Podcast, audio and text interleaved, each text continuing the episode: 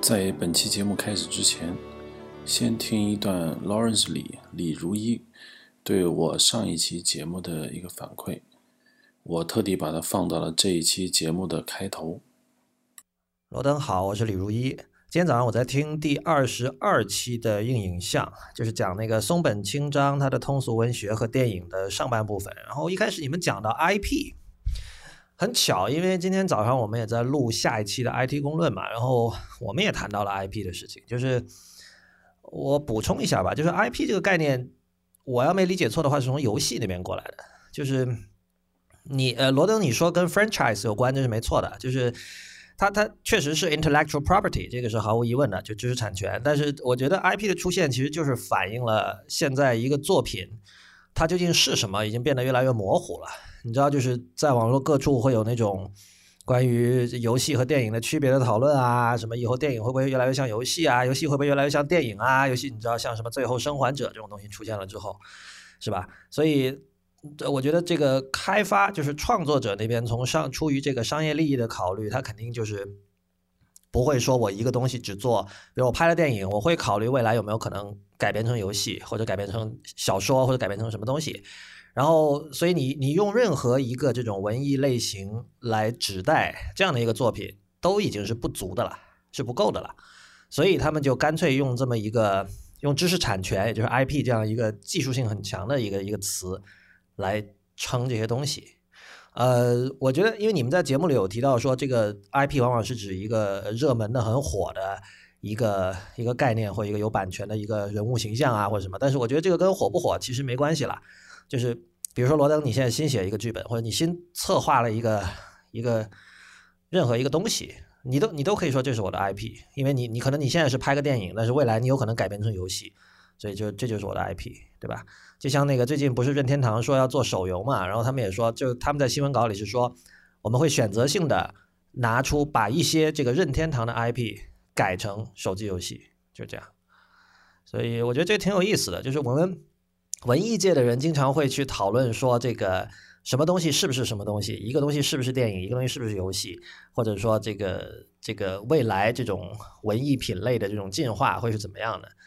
呃，但其实游戏界，我觉得其实。已经在实践这件事情了，在日本尤其明显吧，就是你像那个去年还是前年开始那个所谓的 Love Live，就是 Love Live 那个那个 IP 很火的时候就是这样嘛，就是因为 Love Live Love Live 已经有很多东西，它又有游戏又有什么 CD 嘛，还卖了很多歌嘛，因为那是一个什么虚拟美少女偶像的一个一个作品，所以那个是 Love Live 是最典型的一个一个 IP 一个 IP 作品，就是这样。非常感谢 Lawrence 里对我节目的一种关注。其实我并没想过他会听我的节目，虽然我上过他几期节目，但基本上我觉得也只有我听他的节目，不会，他应该不会听我的节目。所以呢，他给我这段反馈呢，我也蛮惊喜的。那好吧，可能以后我会跟李如一的 IPN 会有更多的一种交互。那么接下来就。接着来听我们这一次的松本清张和他的通俗文学及其电影改编下半节节目。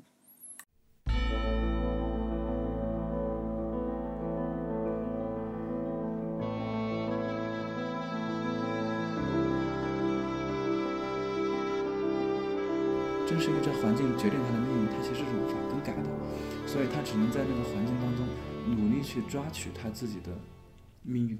努力让自己像落水的那个快要淹死的人一样去抓住最后一根稻草，然后其实你抓不抓、松手不松手，其实已经没有那么重要了。这也就是他为什么很反感有一些通俗小、有一些推理小说去非常精巧的去构思情节，却忘了关怀他的人物的原因。当然，我们并不是说本格派就不好，就不好。那我也很喜欢横沟正史的。那金田一啊，我也很喜欢。那么乱步的很江户川乱步的很多作品，我都觉得也很棒。他们也能够从本格派当中找到人物的一种宿命感。对你刚才说到那个一个小人物最后幻灭，我突然想起了黑泽明，因为我一直在网络上，人家问我黑泽明伟大的地方在哪儿啊？电影语言当然很伟大，就不用讲了。但我觉得黑泽明最伟大就是两个电影，我看得非常清楚，一个是《七武士》。七武士那帮武士死了，然后那帮农民获得了胜利。但是呢，他很明显，黑泽明并没有去说农民有多坏，武士有多好。当时是谁用了个词，就是说黑泽明悲天悯人。然后他的红胡子，那个里面山川敏郎演那个医院的院长，他给那些穷人治病。就是有人说那就黑泽明自己，因为那些那些穷人也也有很多，不是说他是英雄，他就是个小人物。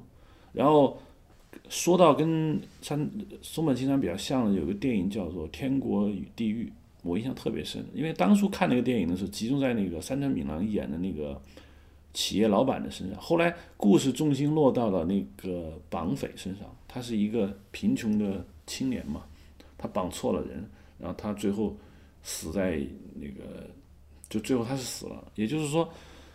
很明显，黑泽明也没有去说那个罪犯有多坏，他道德上我来审判他一下，他这种我觉得是可能很多不只是松本清张，我觉得东野圭吾是不是也有这个意思在里头？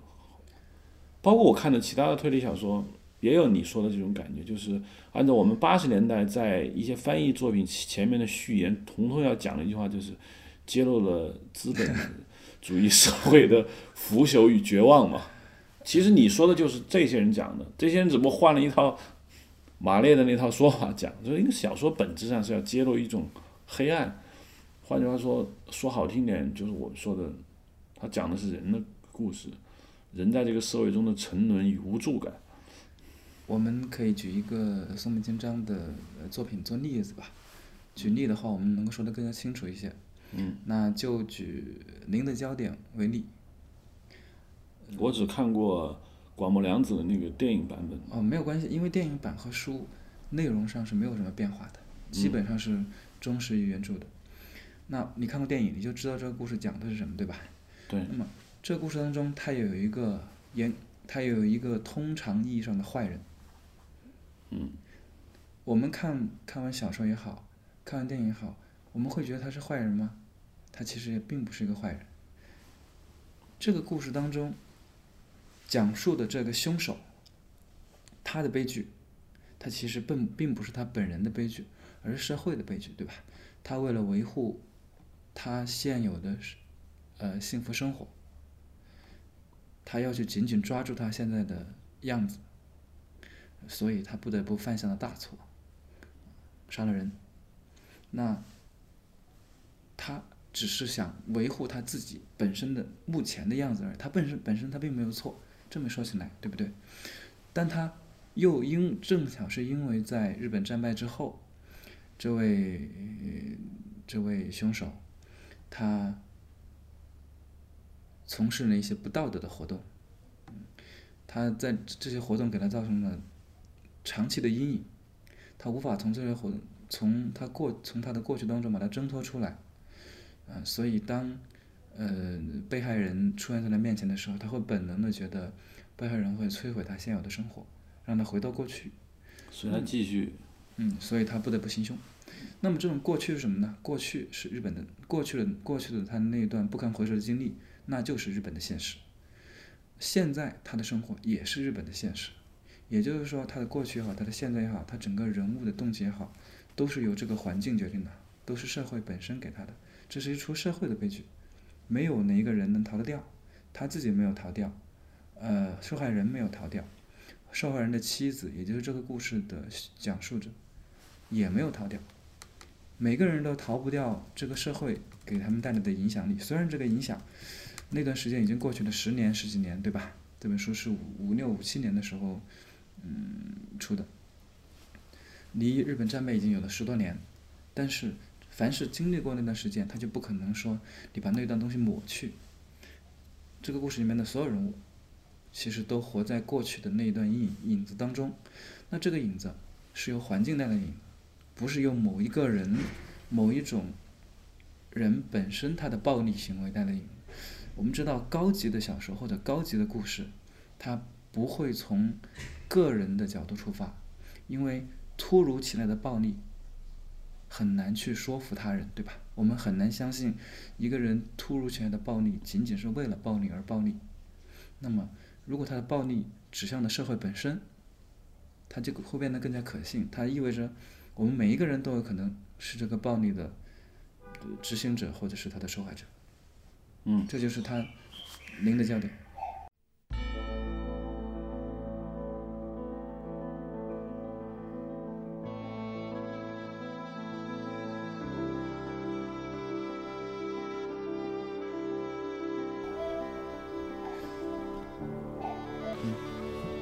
不是你说了半天，您的焦点我看的比较远久远一点，就他他大概他讲的是个什么故事，可能听众会比较清楚一点。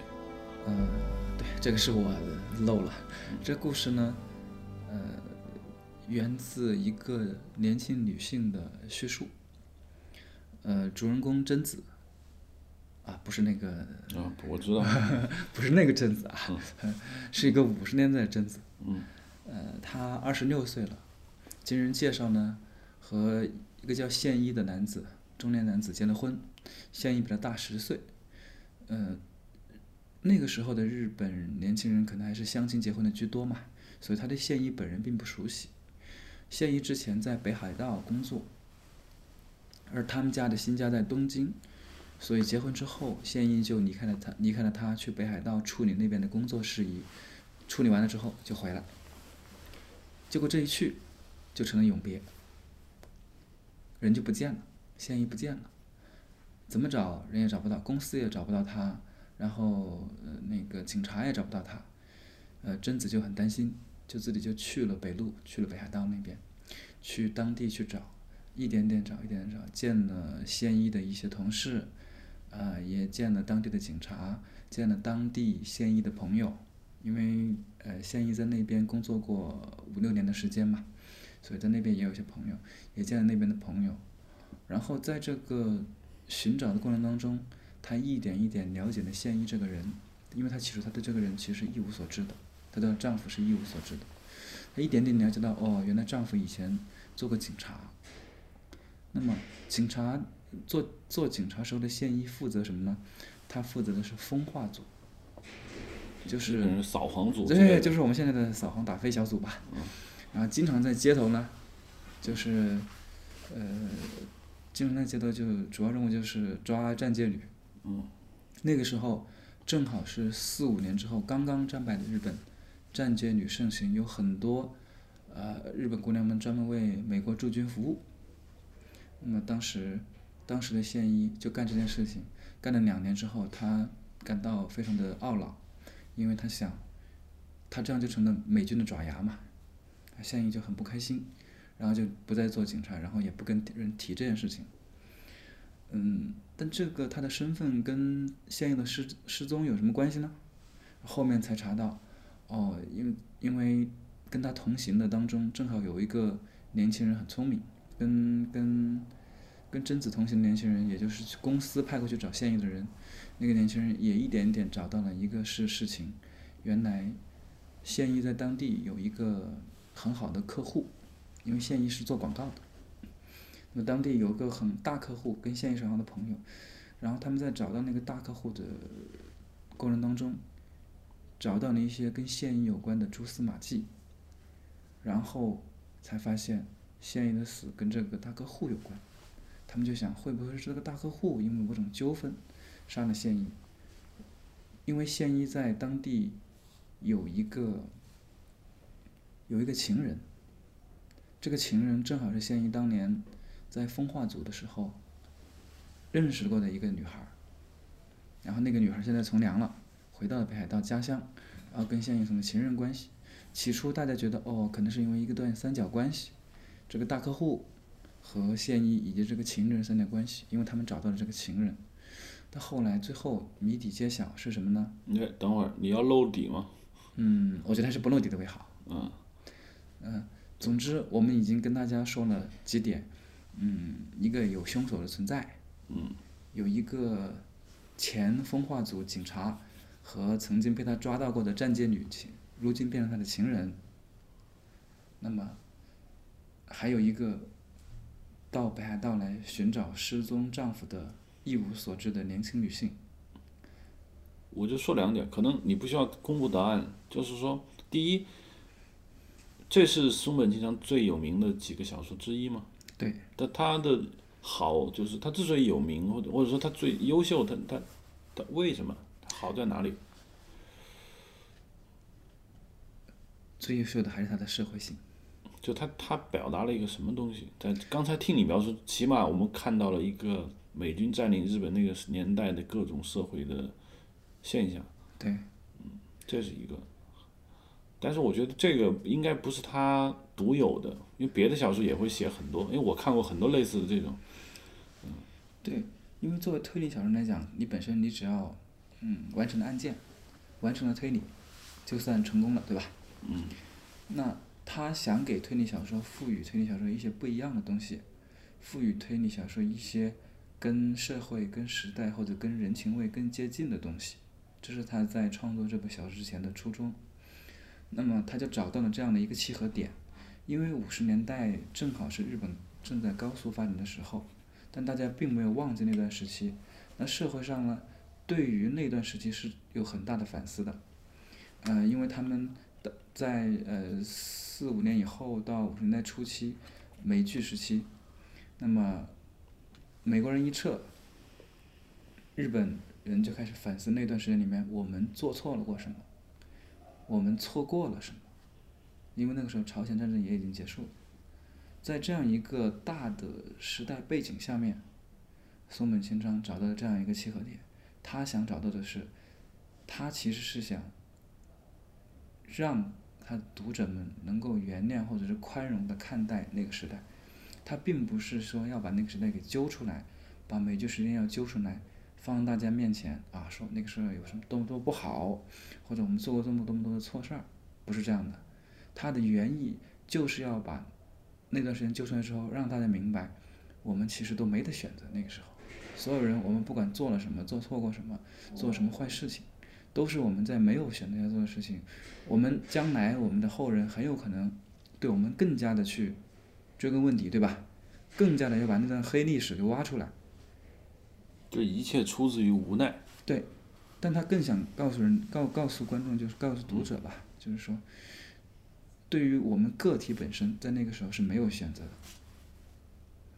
但是有一点我非常好，就喜欢这个东西。就看电影的时候就觉得，一个女人对她的丈夫的过去一无所知，然后影片一开场出现了一个离奇的失踪，然后一个女人去找她的丈夫，从而展开一段历史，其实蛮电影的，蛮像剧本的。就是为什么？我觉得通俗文学这一点儿就入戏快。通俗文学一定是会讲故事的文学。你不管是长、中、短，对，你既然既然认为自己是通俗文学的一部分，那你就应该要呃拥有人类这种需求，那么能够满足人类这种本能的需求，就是听故事的需求。对，基本上。一本书如果它不正儿八经讲故事，或者说它讲不好故事，都可以视它为不怎么通俗的文学。我们可以以这种很简单的方式去划分它。就不不故事没讲好的，肯定不是通俗文学。它有可能故事没讲好的，你可以说你很失败。是不就就故事没讲好，就一定是一部烂小说，因为。也不，因为故事没讲好，有可能是烂小说，也有可能是一本严肃文学，但它不会是通俗文学。对，因为严肃文学，好的严肃文学，它其实也是能把故事讲好的。对，嗯，我们看过那个罗伯特·雷德福的《马语者》，那是一本小说改的。对，那是小说改的。嗯。他的原著小说也没有那么强的故事性，但他依然可以认为它是本通俗小说，因为他的故事。故事性没有那么强，嗯但他又能够把故事讲得面面俱到，非常的流畅自自如，这也是一种本事。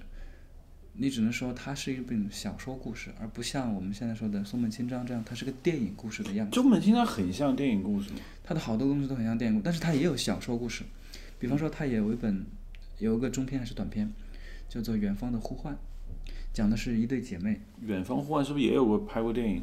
嗯，这我就不知道了。嗯，讲的是一对姐妹，姐姐呢有一天带来她的男朋友，然后呃妹妹呢就很喜欢跟他们俩腻在一起，在他们结婚之前，那肯定是妹妹妹喜欢上了。对，妹妹妹的情人妹妹也喜欢上这个姐姐的男朋友，但是妹妹呢，也没有做什么，她就是喜欢跟姐姐姐夫两个人腻在一起。等到姐姐和男朋友结婚之后，就变成姐夫了，对不对？她选择了疏远，她反而没有跟他们在一块儿。然后过段时间，妹妹就跟一个比她大十五岁的男人结婚了，离开了家，就不跟姐姐姐夫来往。又是一个让我很想听下去的开头。然后呢？然后他们就家里人就很生气，就想她跟一个比自己年长十五岁的男人，而且那个男人还有两个小孩儿，你嫁给他你怎么办？你才二十岁，对不对？家里人就很担心，就姐姐姐夫回来劝没用，姐妹妹根本就不听他们的，跑了。嗯，姐姐就很担心妹妹，就想想办法去跟她联络啊、沟通啊、写信啊，就问她过得好不好。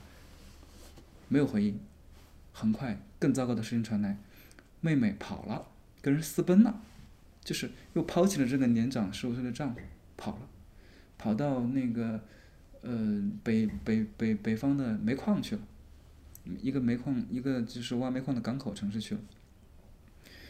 然后妹妹姐姐和姐夫又更加担心了，想他跑那儿去干嘛去了？又跟人私奔，对不对？他过得好不好也不知道，姐姐姐夫就去了，然后去了之后，妹妹就觉得妹妹就说我很好啊，什么都很好，但当然了，妹妹的环境确实很糟糕。人也变了，嗯，生活的条件当然也很糟糕，对吧？很恶劣，什么都不好。但是妹妹在她面前，永远不说任何不好，也不肯接受他们的帮助，也什么的。然后姐姐就很伤心，就跟姐夫又回去了。但这个时候，姐夫其实心里就明白了，姐夫心里已经明白妹妹为什么要越跑越远了。然后，但他没有办法跟姐姐说，对吧？为什么呢？接下来，接下来。解谜部分妹妹该到了吧？妹妹和姐，妹妹和姐姐又通过几次信之后，最新的最后面又传来的新的消息是，妹妹又跑了，又跟人私奔了，又跑去了更远的地方。姐姐很伤心，但自始至终只有姐夫，就是这个男人他自己心里清楚。离姐姐和姐夫越近，这个妹妹就越伤心越难受。所以他就只能越走越远，越走越远，越走越远，让自己走得越远越好，永远忘记这两个人。这个他不是本推理小说。他为他为什么不是一开始就走得很远呢？不，他这个人好歹有个过程嘛，对不对？所谓故事，当然不是一蹴而就的，当然是一步一步人。啊，就是说解谜部分就是这个。没有选择，人是没有选择的。当然，他要是能够走得不远，也能活下去，他当然就不走了。但他发现，他只有走得越远越远越远，他才能过下去。这其实他就不是推理小说。但我听听开头，我是对，挺有。他开头是很像一部推理小说，但是他终究他并不是一本推理小说。他讲的，他讲的是一个姐妹情感，对吧？他当然没有姐妹恩怨、姐妹情感，他没有，他通通都不讲这些东西。他是一个很文艺范儿的东西，嗯，是吧？嗯，嗯，那这他的这一点。也正是我们，我接下来想跟你聊，因为你之前跟我谈东野圭吾，嗯，我现在想跟你聊的就是为什么我会觉得东野圭吾离松本清张可能还差了八条街了，差八条街，啊，可能有十条街吧，也说不定啊。差这个东西的原因就是东野圭吾很难触及到弱者本身的心灵，因为他的生活不像松松本清张当年曾经跟这些人是挺接近的。对有有有可能有这样的原因，但是也有可能有天分、才情或者各种各样的原因吧。我相信松本清张是一个一不对，我相信东野圭吾是一个一流的通俗小说作家，但我并不觉得他已经是很棒的文学家了。但是松本清张不一样，松本清张已经是非常出色的文学家了。嗯，就是大家别看东野圭吾有一些作品啊，是以女性为主角的，包括呃《白夜行》。呃还包括是叫忘了作品忘了，写什么的？写一对姐妹的，就是一对互相之间都不认识的姐妹，以及还有一部叫做《幻》什么的，忘了。反正他写了好几本，确实是以女性为主体的小说。嗯。嗯。但他本人对于女性的了解，其实没有那么的多。不，世界上最伟大的女性主题的小说，基本上都是男人写的，嗯、基本上都是。是是，因为在我看来吧，就是一个作家他的对于对于他的作品的评价，或者是说他作品本身能够达到的广度和深度，很大一部分取决于他对女性和儿童以及老人，也就是我们通常所说的他对于弱者的态度，以及对于弱者的观察力。对，这是个很重要的命题，但我们这个话题没法展开。就是说，对我们没法展开它。对，一开始我曾经想讨论，就是为什么牛逼的女性主角的故事是男人写的，为什么女人不站出来去干这件事情？后来我发现，女人不是那么爱观察弱者，男人很容易观察弱者，而女人在影视作品中是一个女强人，其实没什么可写的。呃，但是顶尖的女性作家也能够写出很棒的关于弱者的作品，包比方说麦克勒斯，她的《伤心咖啡馆之歌》。呃，我知道，但是那有几个女性，因为女性当作家的比例已经在其他领域中女性已经算很高了，但是就这还是没办法跟男性对，作家比性可能更喜欢写格雷的《五十道阴影》。对，对，我其其你看，比如说，你不如让我聊一下这个中本清张作品，就是我看的唯一原著小说和影视剧都看得很认真，就是《野兽之道》。我先看的以电视剧，再看的原著小说。原著小说很长，也是一大厚本，一个长篇小说。那里面就是，如果大家看的比较多，可能是那个电视剧，就米仓凉子演的那个电视剧。那个电视剧非常非常好看，因为一开始我看了他一本叫《黑色皮革手册》，对，他那本书很有名。对，很有名。那个米仓凉子演一个东京银座一个妈妈桑嘛，拿了一本黑色皮革手册敲诈各种人嘛，就典型的你说的这种。他为了生存，他也为了过上更好的生活，他就得使手段，而这些手段让他丧命。黑色皮革手册里面有很多秘密。看完那个片子以后，我觉得哇，叹为观止。好，我看那个片子，发现有个链接链着这个《野兽之道》，我就看《野兽之道》。看完《野兽之道》，我就发现黑色皮革手册不算什么，《野兽之道》把我给吓住了。你你你你看过《野兽之道》吗？我还没看完它。故事很简单，可能听众可能有看过的，就是米仓凉子演一个骆驼、没有才华、长得挺漂亮，但是生活在社会底层的一个珠宝设计师。她有一个瘸了腿的丈夫，她痛恨她的生活，因为她每天回去，她那个瘸了腿的丈夫都要欺负她，然后她没有办没有任何可能性挽救她的生活。突然有一天，有一个人找到她说：“现在我伺候一个权高位重的一个老头，现在他需要一个情妇，你跟我走，你去伺候他。从今以后，你想干什么就干什么，但有个前提条件，你先把你那老公杀了。这就开场，哇，很吸引人。然后他回去之后想了半天，他很害怕，就跟打电话。电话就说：“你照我说的办，你杀了他，没有人可以发现你。”那就他又制造了一次火灾，把老公烧死了。烧死之后，他就正式的进到这个由那个佐藤浩市演的这个男人手里，然后让他去伺候那个老头。那老头是日本黑社会老大。然后故事好玩在哪儿呢？就在于他爱上了佐藤浩市演的这个中中中间人，对，但是他身体又属于那个老头，所以每次他跟那个老头在床上的时候，他总是在想着这个佐藤浩市。可是呢，他跟佐藤浩市演的这个中间人在一起的时候呢，他又觉得这个男人像谜一样的男人，这是我最喜欢的腹黑男。终于有一天，他跟那佐藤浩市联手把那个黑帮老大杀了，投入了佐藤浩市的怀抱，两个人打算远走高飞。结局我就不公布了，就是他是，反正非常好看。他有两点让我很吸引，就是第一，他够黑暗，这里面没有一个好人。米仓凉子演的这个，一上来就把老公杀了，你他也不是好人。佐藤浩市演一个，那就是手可通天，基本上你可以理解为白手套对吧？白手套，像王立军这这这这种人就有点像。第二点就是小人物的挣扎看得你惊心动魄，因为他每一次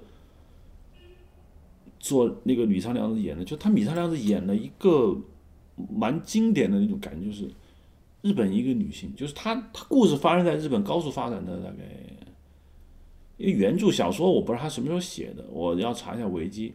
但是电视剧反正就是日本高速发展的一个社会，就是所有人都想发财，所有人都想往上走。然后这个社会上，只要你能够有姿色、有头脑，你不拿来变现，那是罪恶，自然会有人来过来打你这个主意嘛。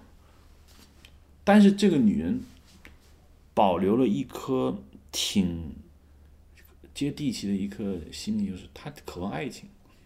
结果她把老公杀了，甚她又在伺候一个行将就木的一个老人，可是她还渴望爱情。她犯的唯一的错误，就是你说的黑暗在哪儿呢？就是。她很聪明，她也很精明，她在这两个男人中游刃有余。但是她犯了一个错，就是她爱上了那个男人。如果她没有爱上那个佐藤浩这个男人，她会混得很好。但是她爱上了，她一旦爱上，就完蛋了，就就野兽之道，就是就是你按照他的说法，就是想在这个社会上活得好，那你不能够善良。他大概想说这个意思，但是。我看完之后，我真的是有一种深刻领悟到松本清张的精髓。当然，我用语言很难总结出来。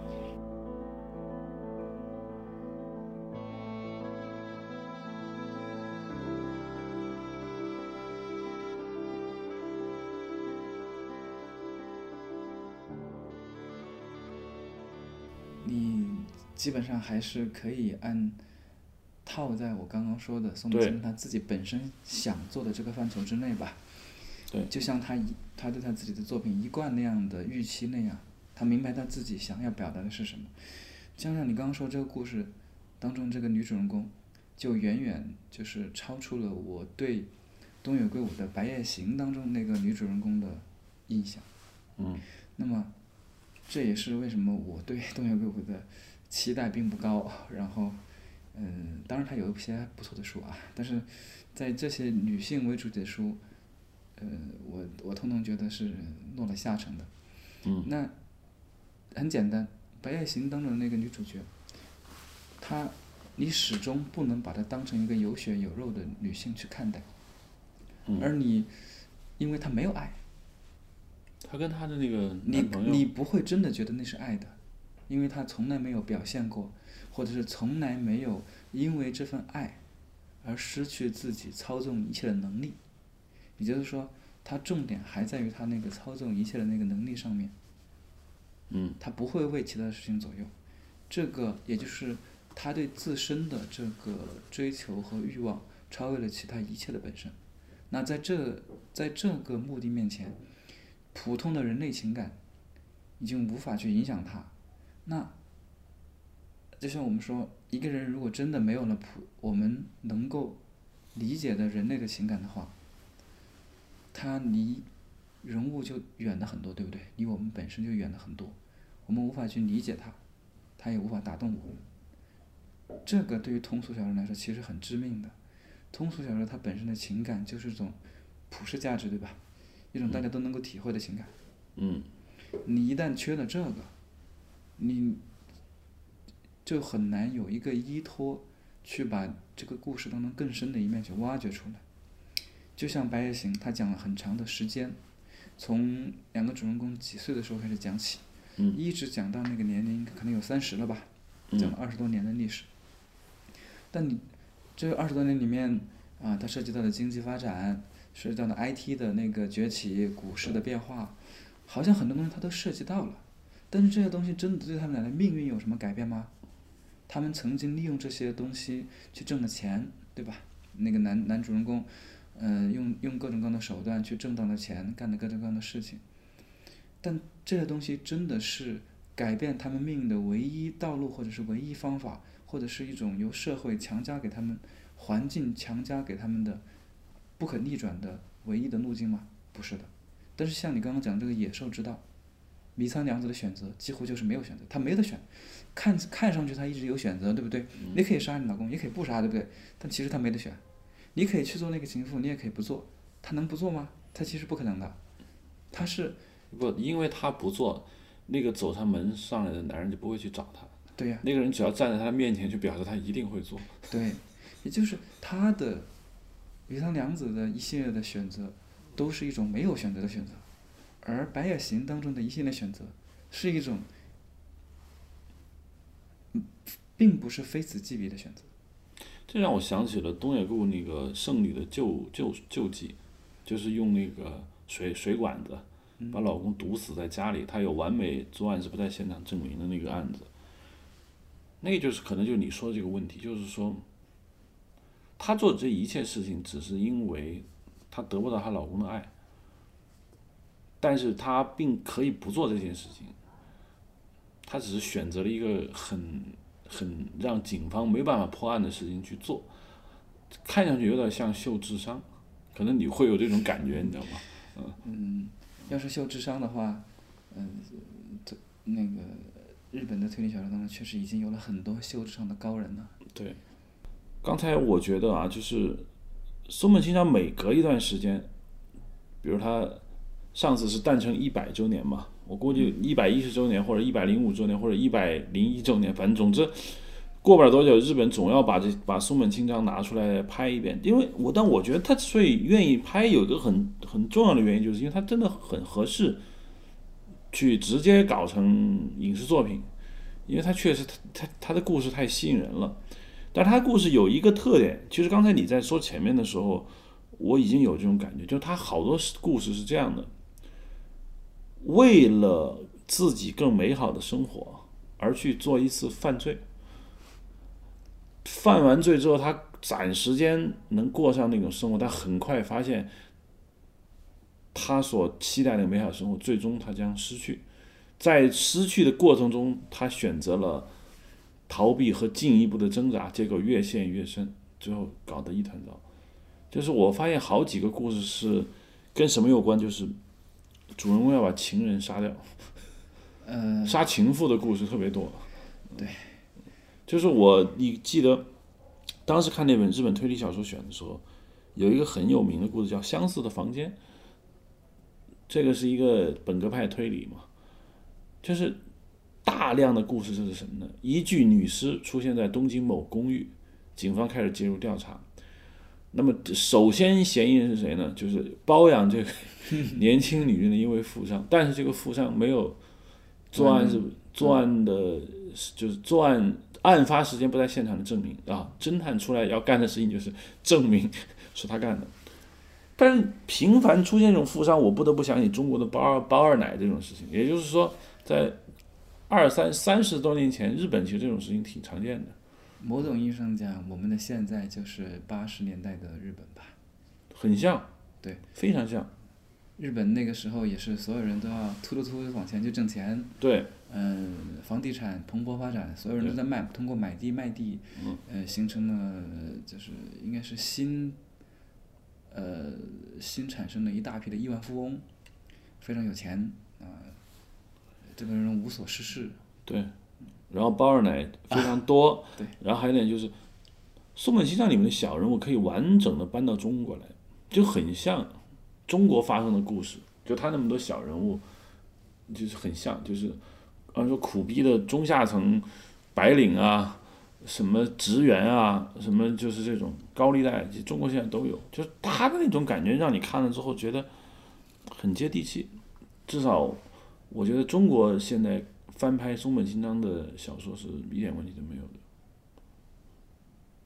因为我们现在经历的东西正好是他所处的那个时代经历过的一套东西。我们双方呢在文化上其实还是有蛮多相似之处。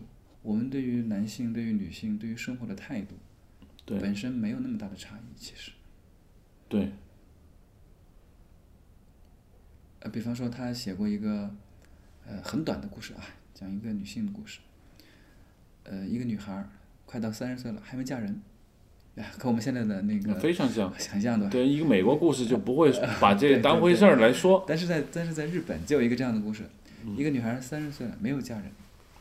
嗯，没嫁人呢，她想，她就得，但她是一个很温柔、很自律的姑娘，她就去学着去做和服、穿和服。要知道，呃。也很像啊，就是他们的传统服装，更年轻的女孩是不知道怎么穿的，穿都穿不上。穿和服也把和服穿漂亮，也是门技术。所以呢，她就要去干这个，就是人家人家还有等级证书的，还专业的和服师，他去考这个，去学这个东西。获得一种自我的价值的认可。嗯、有一天呢，他就接到了一张这个结婚的喜宴，是他以前一个朋友，比他小一点的吧，可能是大学时候的一个师弟结婚，然后他就去了。到了现场，他跟新娘就是在门口等待的新娘握手的时候，新娘看到他，突然面色变得非常难看。主人公这个女孩就很困惑，我们的这个和服师就很困惑，因为他不认识新娘，呃，他就他就很诧异，然后就进去，他就一直在想，难道我在这儿见过他吗？但是想不起来。紧接着呢，在大家在大厅婚宴大厅自由活动的时候，他又见到了另外一位中年男子。中年男子看到他脸色大变，惊慌失措的跑了。对，这个是个悬念故事。然后，和服师就想一定有什么问题，他就，他就就是沿着这个走了一圈儿，然后一直等到婚宴，那个新娘出来，呃，那个新娘的公司派了一个员工，也就是这个中年男子致辞的时候，他终于知道在哪个地方他听过同样的声音，见过这两个人。明他才明白过来是什么呢？是在日本，他有都有成人礼，对吧？嗯日本的那个每年，呃，我忘了什么时候吧，大概就有一个类似于像成人礼这样的活动，一帮呃出身还比较好的年轻女孩们就得给换上那个和服出去玩儿，她们可以出去玩一整天，玩玩一整夜，然后第二天才回家。那这个时候呢，就是日本的酒店业最繁忙的时候，有大批的男人带着穿着和服的姑娘们来开房。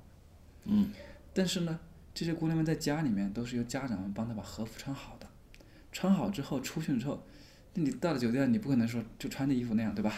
你也不方便，对吧？你得脱，脱了衣服之后呢，你穿不上怎么办？回去不就露馅儿了吗？对吧？好，这个时候酒店业、酒店各大酒店都得纷纷去请和服师来临时打工，嗯，就这些人打工帮他们穿衣服，因为时间又紧，对吧？时间又紧又急，那么一个酒店几十号人啊，他们都要请好几个人呢，好几个和服师来帮这帮大家闺秀们穿和服。然后这个和服，我们的主人公和服师呢，去年的时候，也就是出师了，也在这个地方，也就被一被被一个酒店去聘用，去帮刚刚过完成人礼的姑娘们 穿和服。当天他就遇到过一个姑娘，那姑娘长得很美，就是这个新娘吗？对就是这个新娘。因为新娘觉得她露馅儿了。呃，当时他他对这个新娘的印象之所以这么深刻，是因为这个新娘非常的配合他，非常的温和，而且很淡定。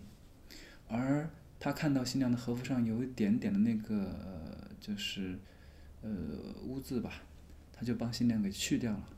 所以新娘记得他，他也记得新娘。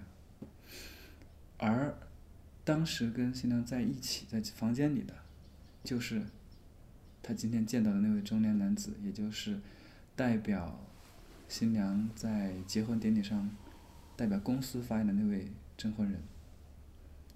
他们俩的情况正好，他是他可能是现场唯一一个知道这件事情的人。他何福师觉得很沮丧，他不知道，嗯，这件事情会有什么样的影响。然后何福师选择了什么也没有说，然后默默就回家了，就没有把这件事情再往下面去。他依然非常，他在这里他展现了一个应该说一个女性的得体和温和吧。他没有把这件事情放在心里。到是年底的时候，他收到了一份新年礼物，由那个公司寄来的，说谢谢您的呃配合啊什么之类的，啊希望这个在新的一年怎么怎么样这样的词，是谁寄的呢？是那个中年男子寄过来的。人家给他寄了一份礼物，谢谢他没有谈及这件事情。但这件事情它并不能就是和我们通常所见的推理小说差得很远，它不像。但它是松本清张的小说当中很大一类的小说，很很大一类小说。他用了一个悬疑把故事线勾起来，但是用了一个我们在生活当中可能常见，但是并不会注意的一些小细节，去把它勾勒出来。你会觉得人生际遇莫过于此，但是他最后讲的是什么呢？他其实只是想讲这个主人公他自己这种对待生活的态度而已。在一个，呃因为他的人物设定是一开始就有的，对吧？一个被所有人都逼着去嫁出去的一个姑娘，她嗯经历这件事情当中，她所展现的一种态度，我觉得这个其实跟我们现在当下的很多很多东西其实是很很有相似之处的。那再换一个，嗯，他还写过他的有一个小说叫《共犯》，《共犯》故事呢就更加电影化一个化一些。他讲的是一个四处跑单帮的一个售货员。那么我们国内有很多很多这样很多这样的业务员，对吧？跑业务的。呃，我们的这个业务员 A 呢，可能是就是我们的主人公，他可能是推销纸张啊、筷子啊，就是莫名其妙这种东西，小本生意也不挣钱，很辛苦很辛苦。然后业务员 B 了，是另外一个推销员。那么推销员们很有偶尔也会在某一个小酒店或者是某一个小饭店、某一个小旅馆里面会碰见。他呢就跟这个小旅馆那个推销员 B 了见过那么一两次，就认识了。业务员在外面也很辛苦，两个人喝的小酒，说啊这生活没法过了，怎么样？我们得去挣钱，我们去干一票吧。原来他们俩知道附近有家小银行，很小的银行，就就是那种乡村银行。乡村银行呢，就是那个时候有笔结款，五百万日元的结款。A 和 B 知道，他们俩知道有那笔结款，他俩决定干一票。因为他俩就一共就见过这么一回，对吧？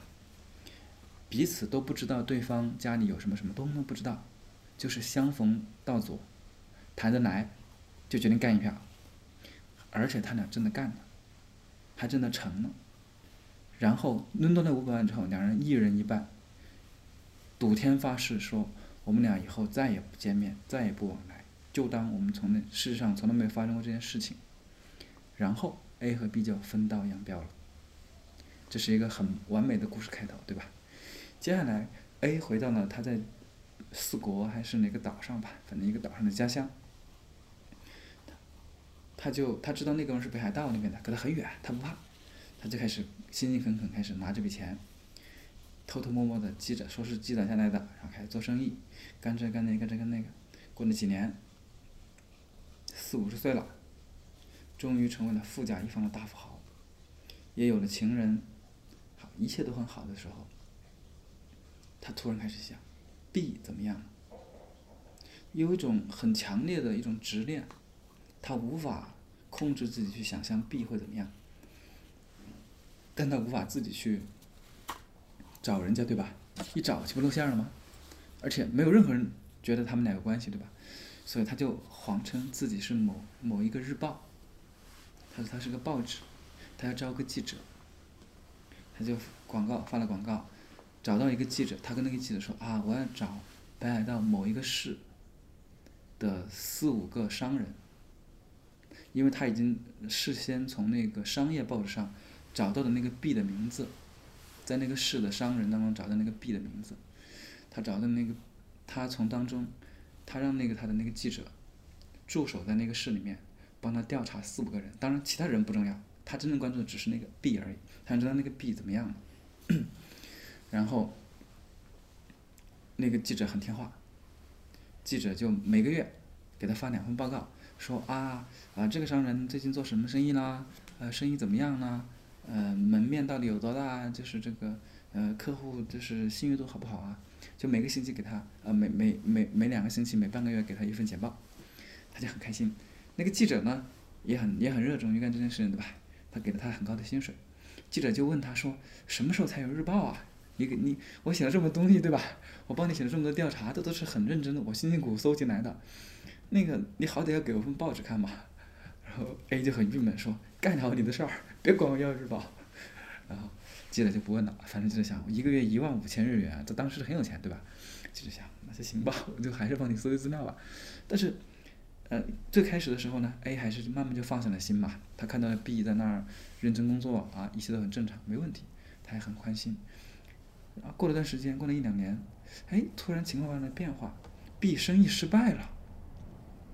B 生意失败了之后呢，就是过段时间，B 换了一个地方，宣告破产，变卖家当，换了个地方。A 一查地图，发现这个地方离他近了很多，他很生很害怕。A 想，这哥们儿这个 B，因为 B 知道他是四国人对吧？B 他现在 A 的声音现在这么大，B 肯定也听说过。A 想他肯定会来找我，不行，我还得继续关注他。然后他就找那个记者说：“啊，你换一个城市，你换到另外一个城市，就是 B 所在的城市去，你继续给我盯着谁谁谁谁，查看他们的商业动向。”其实他还是想查看 B 的商业动向，对吧？还记者又很听话，又又又帮他搜集了几个月。然后过了几个月，这个记者的新一轮的报告又来了，说：“哎呀，他说那个那个 B 的那个生意又失败了，他又换到了哪个城市？然后 A 一看，这个城市离他又近了一百多公里，哎，就很郁闷。他就说：‘你赶紧，你赶紧，他就跟记者说：‘你赶紧给我换到那个城市去。’帮我盯着那个人，这个时候就很明显了。他之前还想掩饰一下，说自己想盯这个人，这都如今办了三回了，对吧？他都已经来不及掩饰了，还是记者提醒他为什么盯着他的之后，他才自己打了个，他自己为了圆谎，才多说了另外几个人名。后面呢？然后，这个他就眼睁睁看着那个记者报告说这个 B 离他越来越近，越来越近，越来越近。终于有一天，记者说这个 B 过了海，到了海边的那个离你只有。一步之遥的一个小港口了。这个时候，A 知道，A 提心吊胆了这么久，对吧？他他知道他最终是躲不过这一劫了。A 跟记者说：“他说他让那个记者跟 B 约好，在哪个地方那个见面，在那个小镇的附近的后面的那个山山坡上晚上见面。”然后到了那天晚上，A 就手持凶器去了。A 知道 B 肯定要一见到他之后一定是狮子大开口，对吧？他毕竟把柄在人身上，自己过得这么好，自己不折腾个一两千万给人家，人家肯定不会收手。然后到那儿，他看到那个人，一个人蹲在那儿，他就毫不犹豫冲上去，一刀捅上去，但是啥也没有。等他捅完刀，心想怎么回事的时候，然后记者出来了，记者。他的记者跟他说：“说，他说老板是这样的，这个 B 啊没有来，B 还在那个最开始第一次搬在那个地方做生意了，没来。A 傻眼了，然后 B 说：他说 B 然后就说他说我很好奇，就是为什么两个地方都有这个人，然后呢，所以我就想肯定有什么原因，嗯，然后我就去查，查你们俩什么关系，后来我一点点查到，哦，原来你们都当过业务员。”你们都有可能出现在某一个地方，而那个地方当年呢，都都出出过一个银行案，啊，我就很好奇，所以后面都是我编的。记者说都是我编的，A 就傻眼了，你说，A 就想，那你是要钱还是要什么？这个时候就正能量了，对吧？记者说，我什么也不要，你也不用想拿刀捅我，来不及了，警察就在旁边呢。这个故事。听上去好像很简单，但它其实是一个很典型的一个心理悬疑剧。它就是讲的，它事实上没有提过 B，对不对？它始终在讲 A，记者也是最后一个才出现，从头到尾都是 A 自己的心理活动、自己的想法。他就是有一种，他讲述的就是人面临一个你无法阻止的一个恐怖怪兽在压过来，你知道你是，就像打个比方一样，但是说。死亡就是一一列高速列车，是吧？冲着我们迎面而来，人是躲不掉的。所以你只要想这件事情，你就觉得惶惶不可终日，对吧？每天都过得特别痛苦。那这位 A 先生就是这样，B 就像一辆高速列车向他冲过来，要碾压他，他一点办法都没有，他就这就是他的痛苦。整个故事讲的，其实他不去调查，或者他不去构思，对那些事情反而没事。他派了个记者，对，反而有事。也就是这个罪恶，还是宿命论。对，这个罪恶本身都是你自己搬起石头砸自己的脚。对。说了这么多，我最大的感受就是松本清张的，之所以我想聊，就是因为我觉得他确实跟中国，我我就是中国现在的社会应该是三十年前的日本非常像，无论从文化背景和它的经济结构有很很像的地方，所以松本清张的。这些社会派推理小说，包括改编的这些影视剧，我觉得对我们的影视创作绝对有重大的现实意义。其实我跟很多人讲过，说我们可以来拍松本清张的小说改编成中国的，因为它既有悬疑的故事本身，它又有很强的社会性。对于中国观众来说，这绝对是可以理解的，因为中国观众完全看一个本格派推理，对于绝大部分普通电影观众来说，可能会不如社会派那么好看，因为他毕竟看到了一个社会现象，尤其中国那么讲接地气，说到本格派推理，所谓密室谋杀什么安乐椅绅士，他们觉得哇这个不太接地气。其实松本清张其实是挺完美的一个解决之道。好吧，今天的关于松本清张我们就聊到这儿。我估计以后我们还可以对日本的文学，尤其他的通俗文学，做更多的节目。今天我们就只聊到这儿，这个话题可未来还会有进一步的扩展。那好，谢谢收听 Hard Image，欢迎大家在社交网络、新浪微博和微信公众号关注我们。呃，在这两个社交网络都可以搜索“汉字印象”三个字，在 Twitter 上可以搜索 “Hard Image”。谢谢收听。拜拜。